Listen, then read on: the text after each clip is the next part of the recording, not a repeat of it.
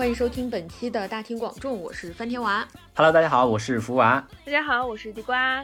嗯，那么我们本期呢要来聊的这个话题，其实跟之前都不太一样，就是要聊一下关于花钱的事情。因为二零二三年的那个所有电商消费节都过完了嘛，然后我就发现，就是我明明今年已经开始挣钱了。啊，不是，我去年已经开始挣钱了，但是我这一年的购买力不如学生时代，而且还下降了。我不知道你们有没有这种感觉？老铁，我现在还是学生时代。我觉得可能和上学上班没有太大的关系。我觉得今哦去年就是大家整个这个消费观有了巨大的变化，就不只是上学人或者上班人，可能上学的人他自己消费观也会下降，大家已经不讲究那种比富了，开始拼惨 拼穷，你知道吗？谁买的更划算，谁才才最厉害。对，不过你说到这个事情，好像确实就前段时间那个拼爹爹那个股价大涨的时候，我好像真的感受到了。对啊。老铁，我是拼夕夕的忠实用户。就是你作为学生也是这么感觉，对吗？对，就是他真的为我省了特别多钱，尤其就是他，比如说他的那个，哎，这算是给他打广告嘛？就他的某一个补贴，对吧？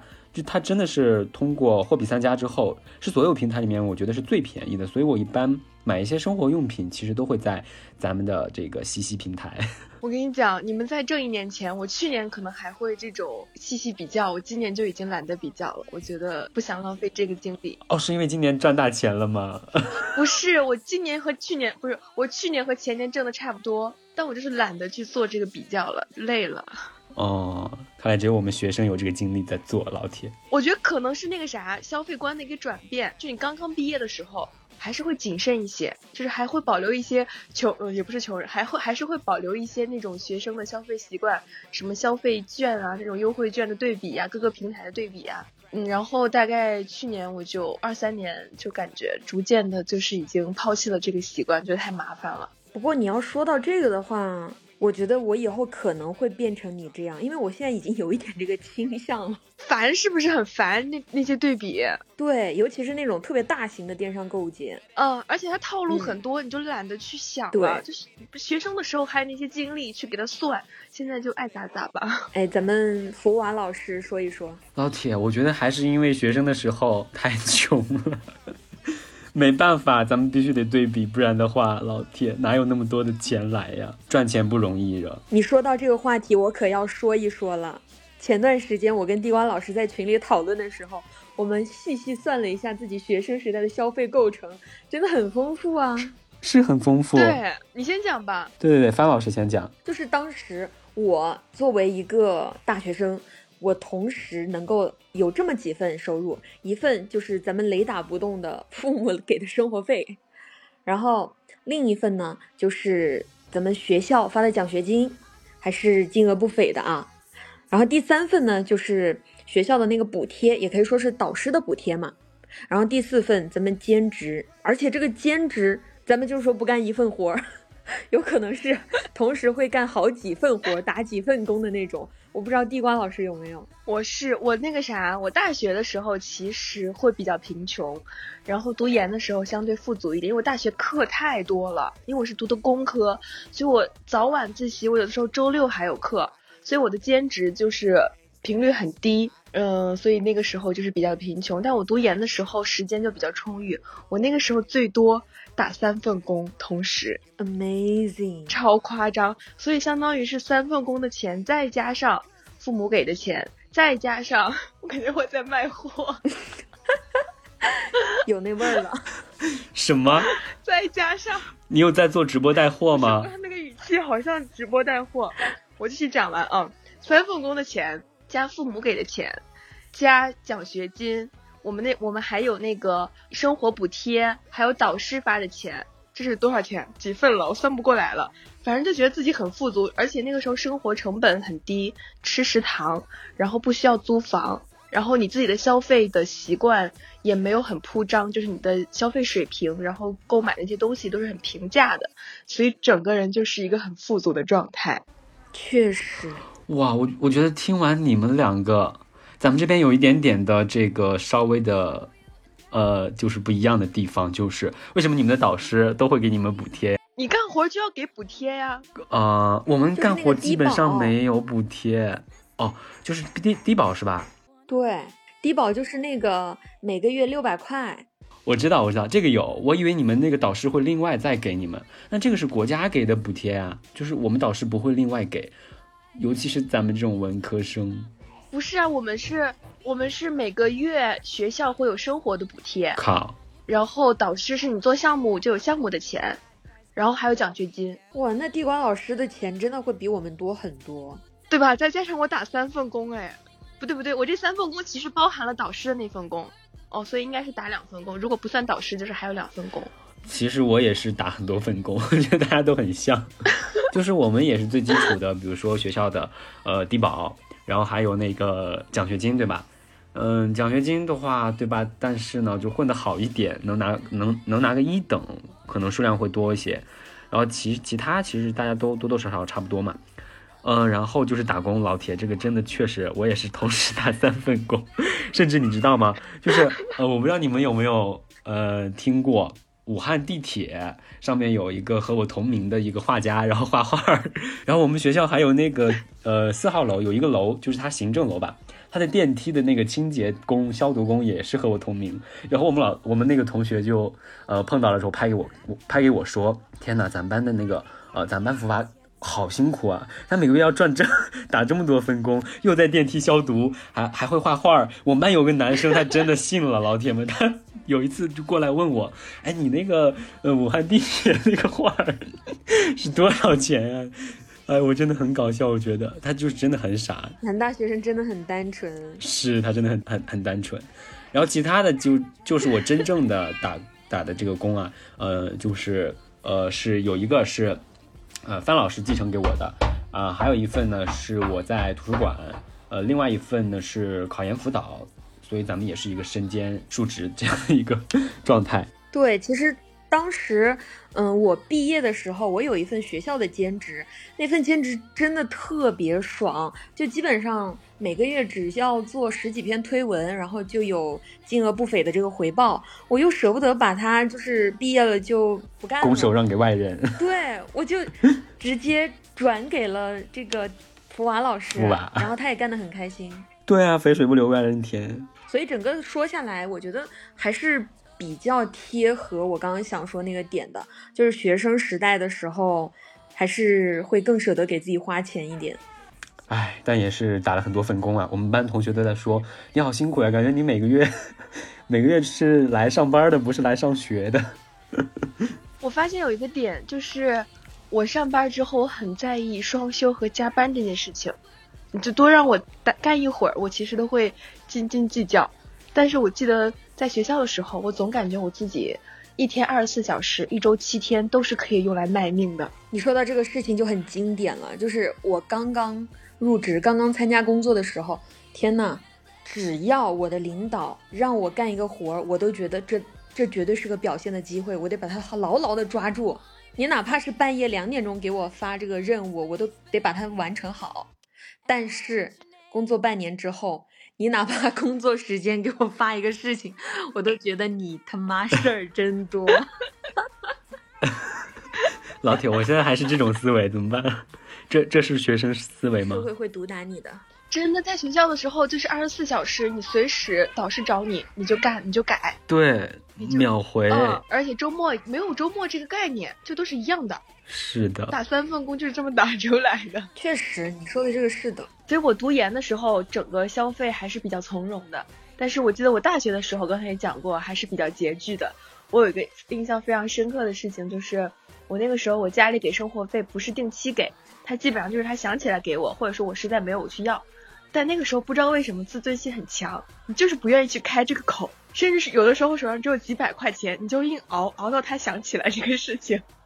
就那时候真的很拮据。然后我记得有一次有一个暑假去兼职去带那个少儿口才的课，我不知道你们有有没有去过。然后他那是一个集训，大概有七天。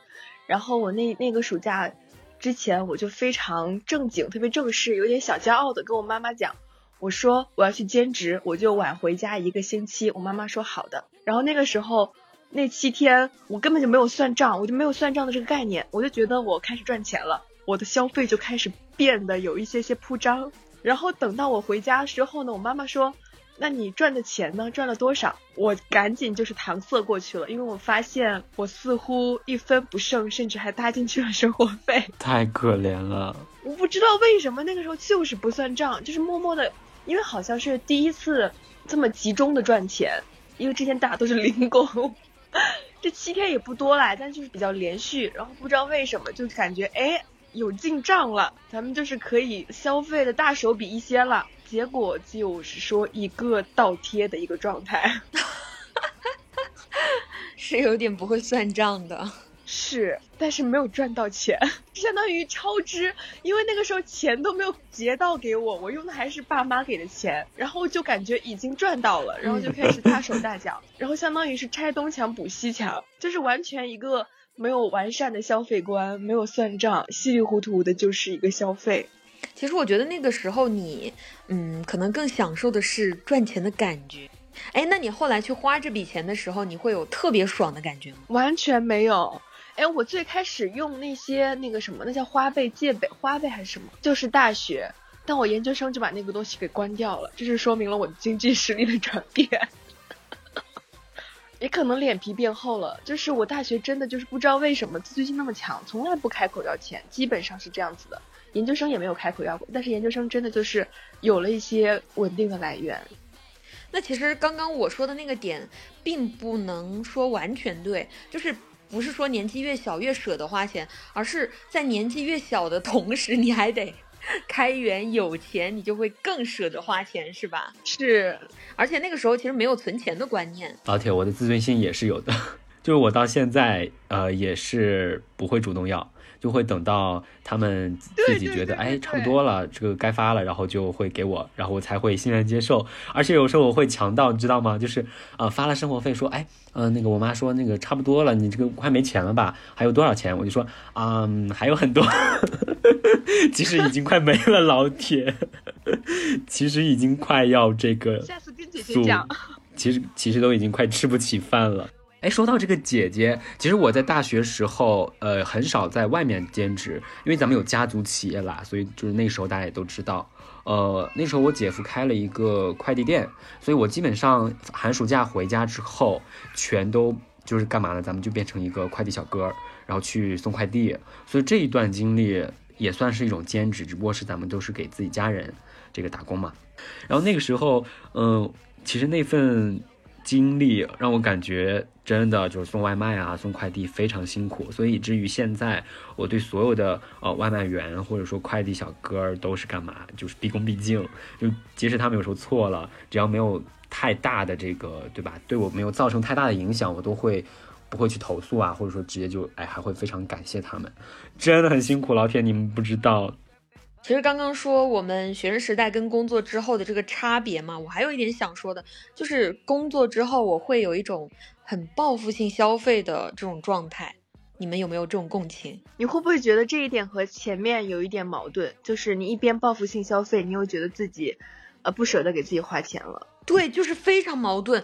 我跟你说，他矛盾的点很变态的。嗯，就是我一边舍不得给自己花钱，节衣缩食的去报复性消费，就是咱们一个月到头来省了这儿省了那儿，然后要么到了压力大的时候，要么到了月底的时候，咱们就是一次性上交，上交给资本家。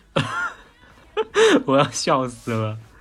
怎么这么像那个减肥的时候，每天呃吃一些特别清淡的，然后控制饮食，结果有一天实在忍不住了，然后大鱼大肉的，就全都吃报复性全都吃完了。真的是这样，我觉得这样真的特别不健康，因为我觉得大家应该都能达成一个共识，就是报复性消费一定是不健康的，就是证明你现在心里有需求没有得到满足，就证明你当下的状态不对。但有没有可能我报复性完了之后，这茬儿我就过去了？我不会，你知道吗？嗯，也可能是就是大家的特殊性吧，自己遇到事情的特殊性的原因。我就是觉得我去报复性消费的时候，我整个人的状态非常麻木。我不是因需购买，而是因爽购买。我就他妈想花钱，就是我想把这份钱花出去。而且我在支付的那一刻，刷面容的那一刻，我在看到余额减少那一刻，心里非常麻木。你好变态哦！真的很变态。哎，你说的这个，我在线上购物的时候还好，我是出去逛街的时候，我一定要带一点东西回来，不然我感觉我这下午或这一天白逛了。一定要带一点东西回来啊，老铁，我和你完全相反，就是我，我是一个线上有时候会手抖不住，就是控制不住，为什么呢？因为线上买了我不想要我可以退，但线下买了就很难再退了，就有时候懒得去了去退，所以我一般线下。逛街，我一定要告诉自己控制住，千万不要买。咱们只逛不买，逛超市、逛商场，咱们只逛不买，主打一个看过就是买过。比如说，哎，看到好看的衣服，就是一个试啊，试完了之后，你其实就觉得，哎，上身也就那样吧，然后就只要你体验过，其实就就没有那么想买了。但是线上的时候，你真的摸不着的时候，你就特别忍不住想要花钱买。而且大现在大部分的那种都可以呃零元购嘛，就是先呃先体验后付款。或者说有这个退货包运费啊什么之类的运费险，让你忍不住的去下单下单，到时候你回来之后觉得还不错，老铁干嘛又懒得退了，所以钱就这么没了。但是你们说的这些其实都不算报复性消费，是，对吧？不算冲动消费。对，你们不算冲动消费。我有一个报复性消费的点，就是有点像上一期的那个重新养育自己。因为小时候家里管的比较严，什么零食啊，其实都不太让吃。可以举个例子，就是薯片，我妈总说会上火，就是不知道为什么所有的零食都会上火。我小时候就不理解为什么，我就是想吃那一包，我就没有上过火，为什么不让我吃？当我长大之后呢，城乡购入。一带就上火，真的吗？真的很夸张哎，真的，就是我有的时候甚至只能吃半包，我就感觉舌头有点发干，有点辣的慌，然后我就停下。我觉得可能是没吃习惯吧，就是如果你小时候就开始培养吃薯片的能力，可能长大以后身体能够抗拒掉这个过敏或者是上火。就是因为小时候吃少了，我现在也是，就好不容易你说去买点这种零食。报复性消费一下，买回来之后放了很久都没吃完，唉。是我现在办公室的抽屉里面还有两包黄瓜薯片，上一次那个便利店做活动的时候买的。而且那个辣条就吃了半包，老铁，第二天嗓子就发炎了，就真的很烦自己。对啊，就战斗力怎么就下降成这个样子？就真的很像那句话，就是终不似少年游，就是小时候真做什么都开心快乐，就能做嘛。现在能做了，有能力了。但是这个 身体又吃不消了。哎，但其实你刚刚说的这个报复性消费还不够报复。你知道我有多报复吗？就是我在参加工作之后，在我一个人租的房子里买了一套可以让六个人上桌吃饭的餐桌和六张椅子。你很需要朋友，而且我很少请朋友，是为我们准备的，就是我一个人用。那你换着用吗？还是你每个位置坐一分钟？不是，我只坐一张椅子。你好可怕！为什么呢？就是我就是想要，就是当下我看到这样东西了，然后我心里惦记着它，完了抓耳挠腮，你就等着吧，顶多十天，我必须把它弄回家。哎，你刚才讲的这个很有意思，就是有有个东西，你当下即使犹豫了，但是如果说你回头想还想要，那就是必须要拿到手的。对对，同感。就你只要动了那个恻隐之心，其实就是时间早晚的问题。对，还有就是有时候刷短视频的时候，看到别人在那种哎特别好的超市，比如说在山姆逛超市，或者是在其他地方逛街的时候，就是买这买那，也会激发我这种报复性消费的欲望。怎么讲？你怎么报复呢？就是去到那里，然后不是按需购买，而是按爽购买。就我觉得买这个应该会让我很爽，因为现在这个超市啊什么的店，它都走一个量贩，看的很爽。对，是，就是在视觉上就让我觉得很爽了，所以我就把它买回家，就让我更爽。还是内心啊有一点点的贫乏。不多说了，家人们，就是精神世界很匮乏，素一片贫瘠的土地。呃，进了消费主义的陷阱。是我现在就很喜欢逛超市，然后也是一定要带一点什么走，就是什么都不需要，但我一定要从超市拿一点什么走。虽然没有那么报复性吧，但是就是得拥有一些什么，就是。不知道，可能也是有出于一些心理的问题吧。其实我跟你说，真的是心理的问题。我不知道有没有朋友听我们节目会产生共鸣或者是共情啊？因为我自己会去反思我为什么会出现这样的问题的时候，我发现是跟我工作不开心有关。后来我换掉了这份工作，现在我已经差不多半个月没有进行过报复性消费以及暴饮暴食了。哦，明白了。嗯，就这个东西是完全可以改掉的。是的，其实我觉得就是心但是理方面的。我好像还是更需要这份该死的工作。可能这份工作并没有带给你像我这种能让你买六套 椅子的这种痛苦。嗯，是啦，我一般是在学校里面也是心情不好的，很压抑。比如说压力特别大，最近的论文，呃，压到自己喘不过气来的时候，呃，或者很孤独的时候，才会想要去逛超市进行报复性消费，就一次性买很多的吃的，暴饮暴食，然后那种感觉很爽啊！就买完之后你觉得很开心，提着一袋子的战果，然后慢慢的去享受，然后心情也会。嗯，在这一系列操作之后，会平复下来，会恢复到正常的那个情况。嗯，所以感觉还是和呃心理有一点呃影响吧。对。但如果我觉得消费能够帮你缓解情绪的话，那就消费吧，情绪最重要。是的这个，确实是的，就是治标它肯定是治到了的。但不治本啊，嗯嗯，本不太好治，慢慢来吧。嗯，对，真的就是要慢慢嗯来。还有就是我最近，嗯，就是想要炫耀一下的话呢，是买了一个 BOSS QC 四五的头戴耳机哟。哦，这个我知道，哦恭喜你，这个说了好久了是。是是，没错没错，我感觉这个算是我二零二三年最值的一次消费。嗯，对，我也觉得它，我觉得它有它的意义，它不算是报复性消费。嗯，对，这个肯定不是报复性消费，因为我我有跟你们提过很多次，我想买一个头戴耳机，是，对吧？对，而且你还就是原来的耳机没有了，就是你是它是一个刚需，并且你现在没有它。OK，说到我的心头痛苦之处了。为什么我要买这个耳机？为什么我下定决心要买一个头戴耳机？就是因为宇宙听见了我的呼唤，然后 他安排了一个人，把在你的耳机偷走，外出的高铁上 是的，偷走了我的耳机，我真的很痛苦啊！给了你一个立马就买它的机会。确定是偷走，不是你自己遗遗遗落吗？不是，真的是偷走，会不会是你送给他了立马美美下单了。我有个问题，就是那个苹果的那个耳机，它偷走它就能直接使用吗？因为我没有掉过，没有经验。就是你只需要蓝牙配对就可以使用的。对啊，就是你只需要重新按，然后重新配对。然后我通过那个查找去看它的位置的时候，就是说呢，还在嗯被带着到处走，家人们在高铁上，不，他已经下车了。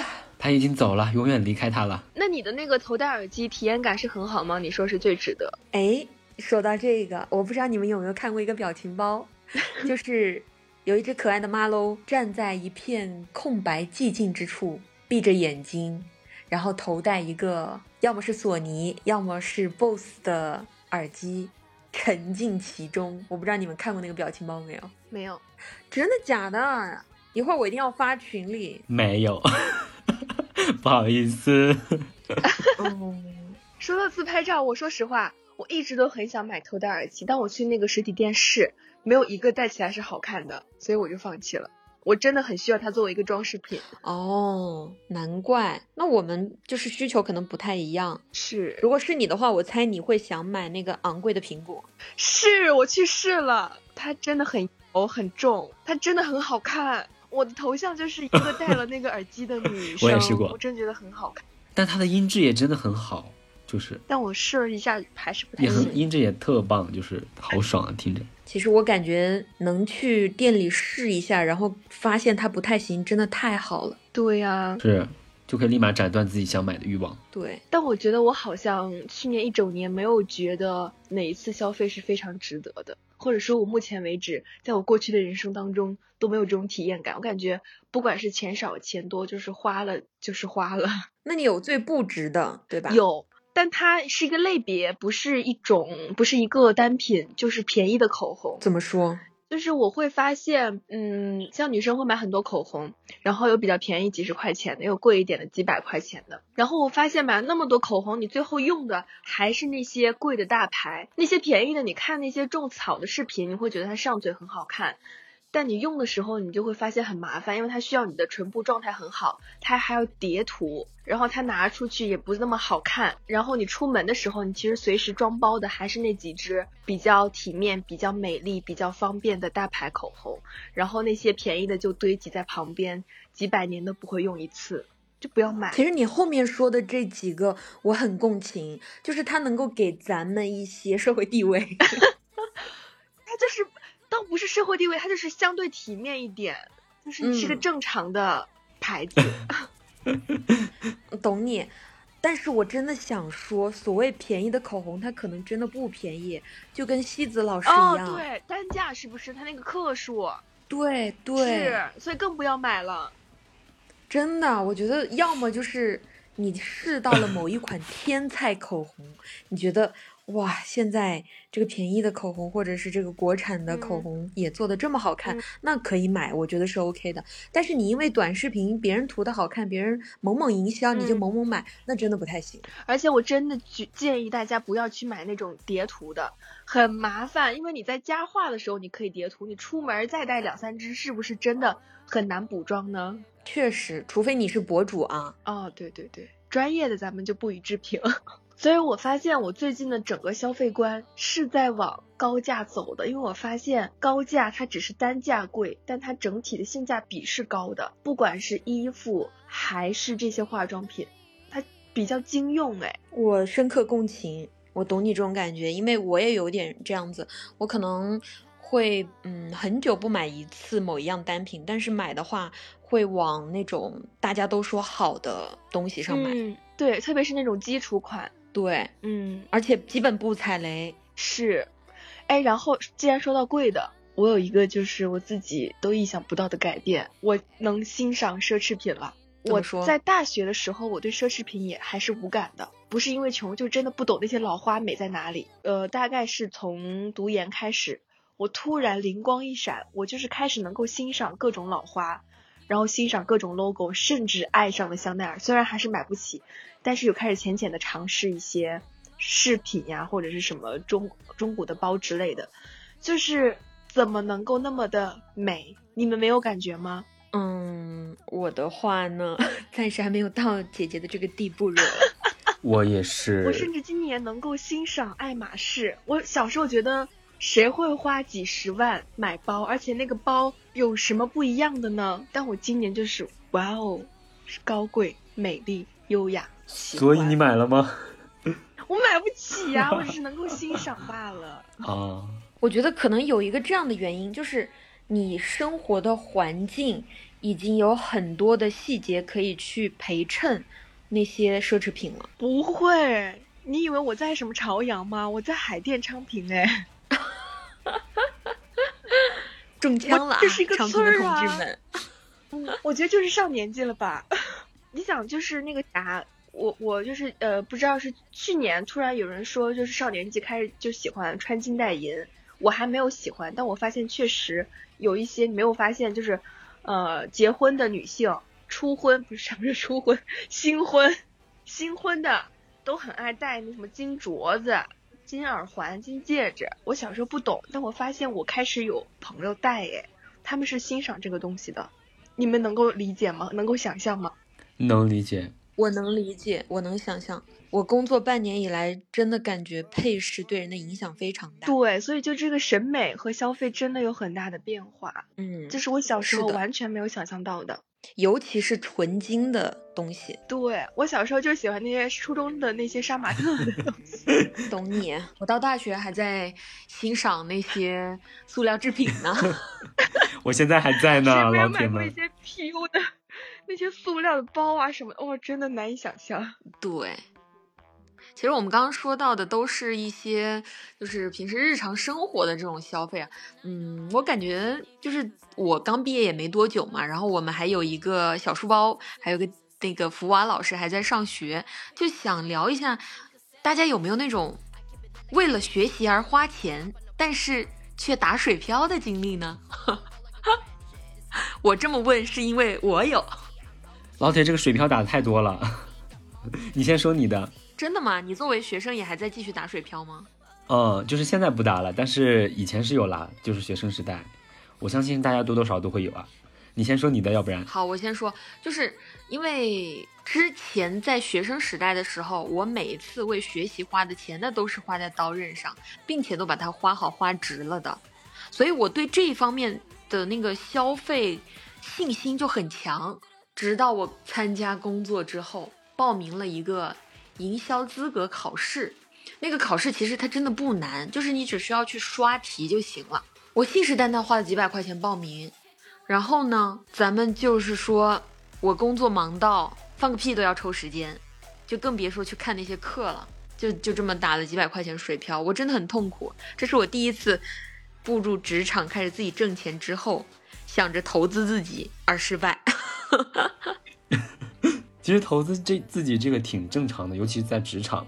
包括最近不是我们还有一个朋友，呃，说他要考那个嗯注会是吧之类的，我觉得也应该会对吧，报一些个班，或者说或者说买一些资料，呃，但因为我还没进职场，我目前为止花钱学习打水漂的经历，我觉得大家应该都会有。包括我今天地瓜老师在这里写到了，就是四六级一直都是裸考。所以我每年就是为国家贡献了非常多的报名费，对啊，然后每次都是必须得报名，就不知道为什么。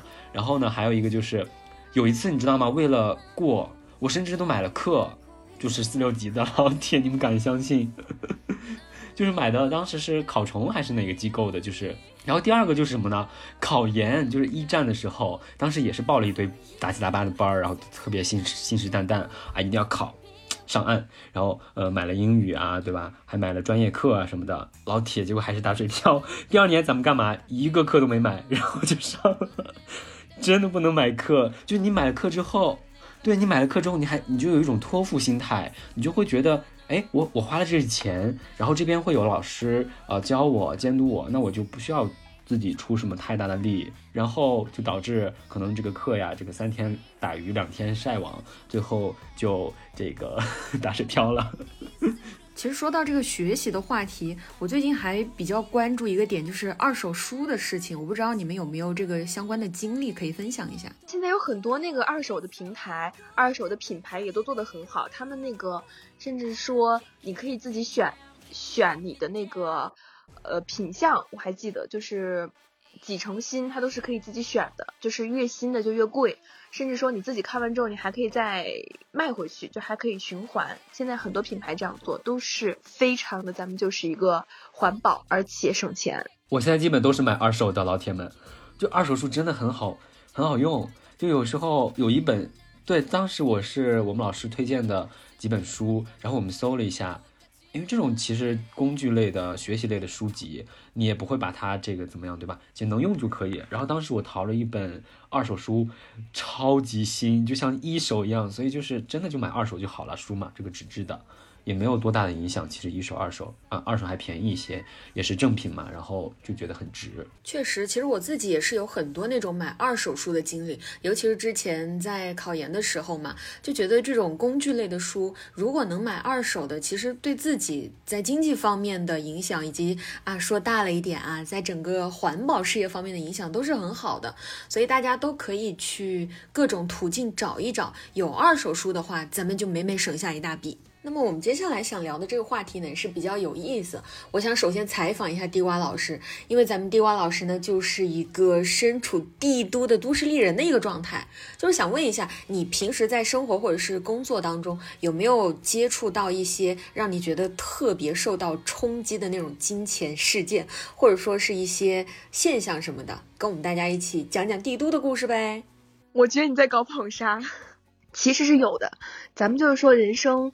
呃，为数不多的几次所谓的坐豪车的这个经验啊，其实一般做男生开的这个豪车其实没有多大的感觉，就是很很平淡平静。但有一次是一个朋友的朋友，他开了一辆豪车，那是一个美女，大美女。这么讲吧，她的这个身高大概穿了一般的鞋子，稍微高一点的，到一米八。很高挑，很苗条，很美。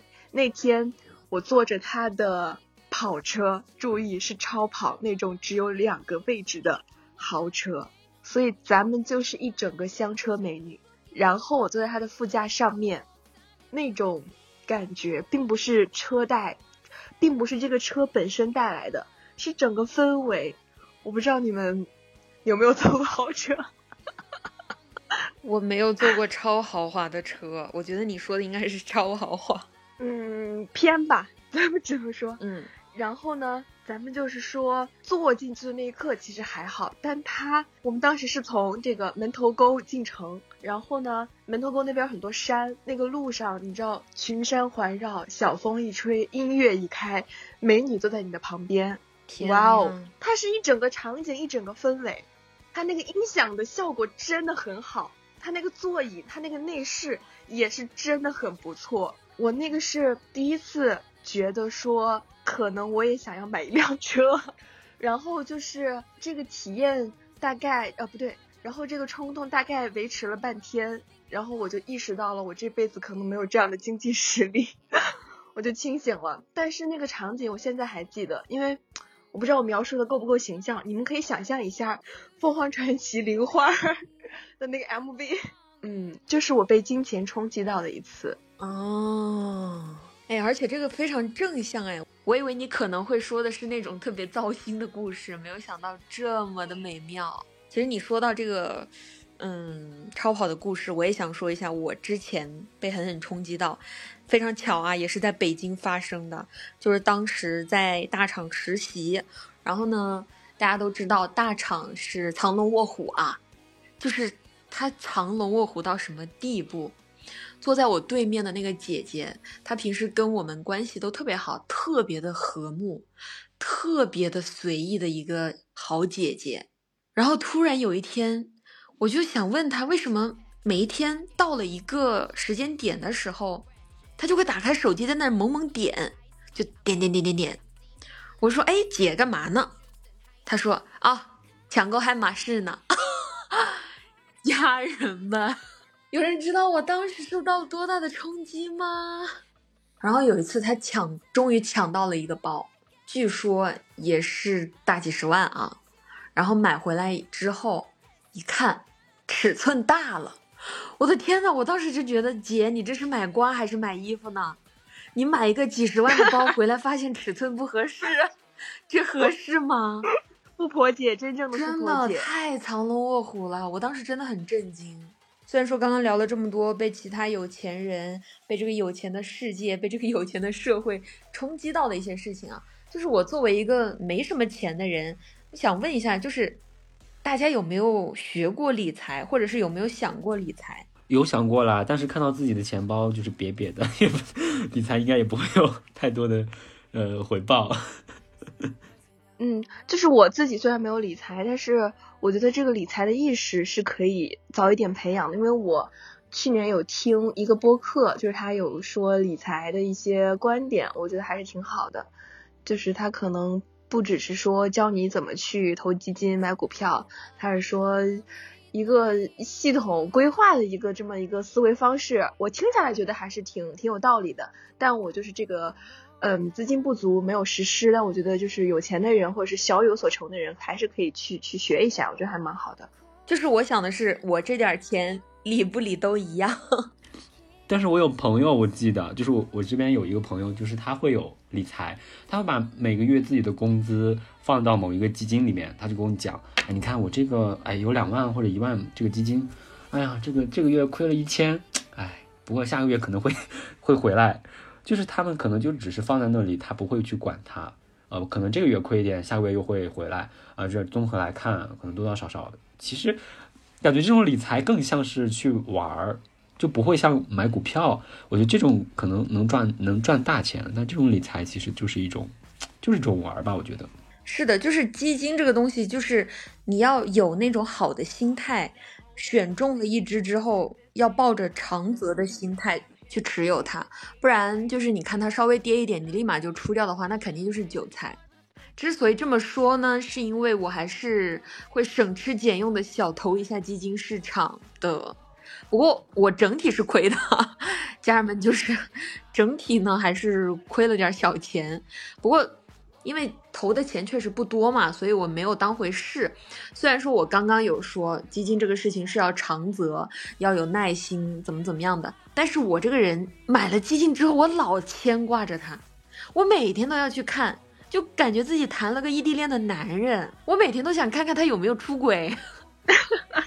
对，真的就是这样。然后我就会发现，一旦他往下走，我就会惴惴不安了。我就会开始看他这一年的走势，我就看他近三年的走势，真的就特别像你去看一个男人的那种状态。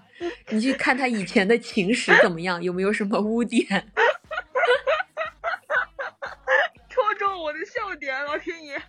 是的，真的很形象。我每天像查岗一样去看那些基金，明明咱们投的还不到四位数，所以说大家知道我有多贫穷了吧？唉，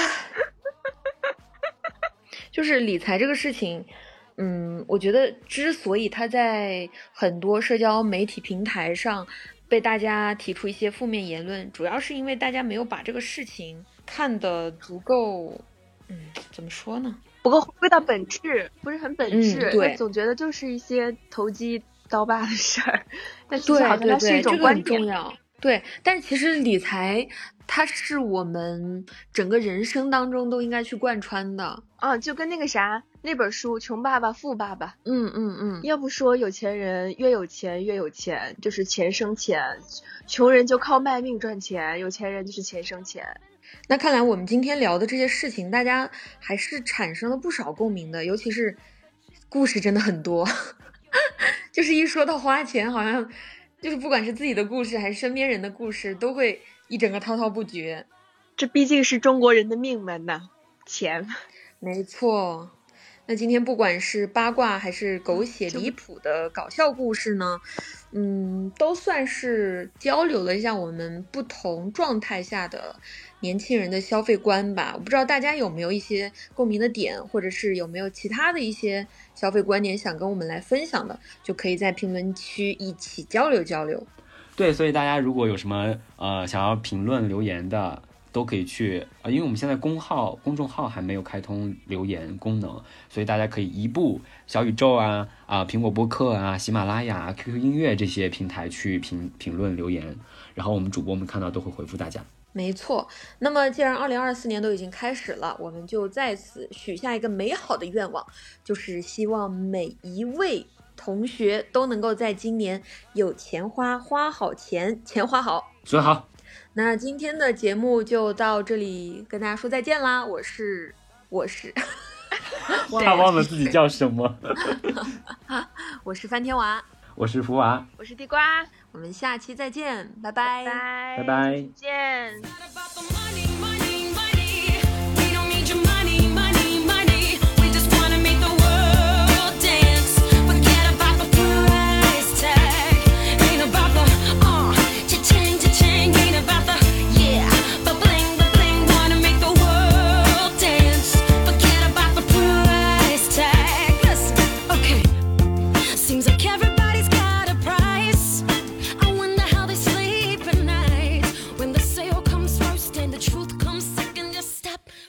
Clinton.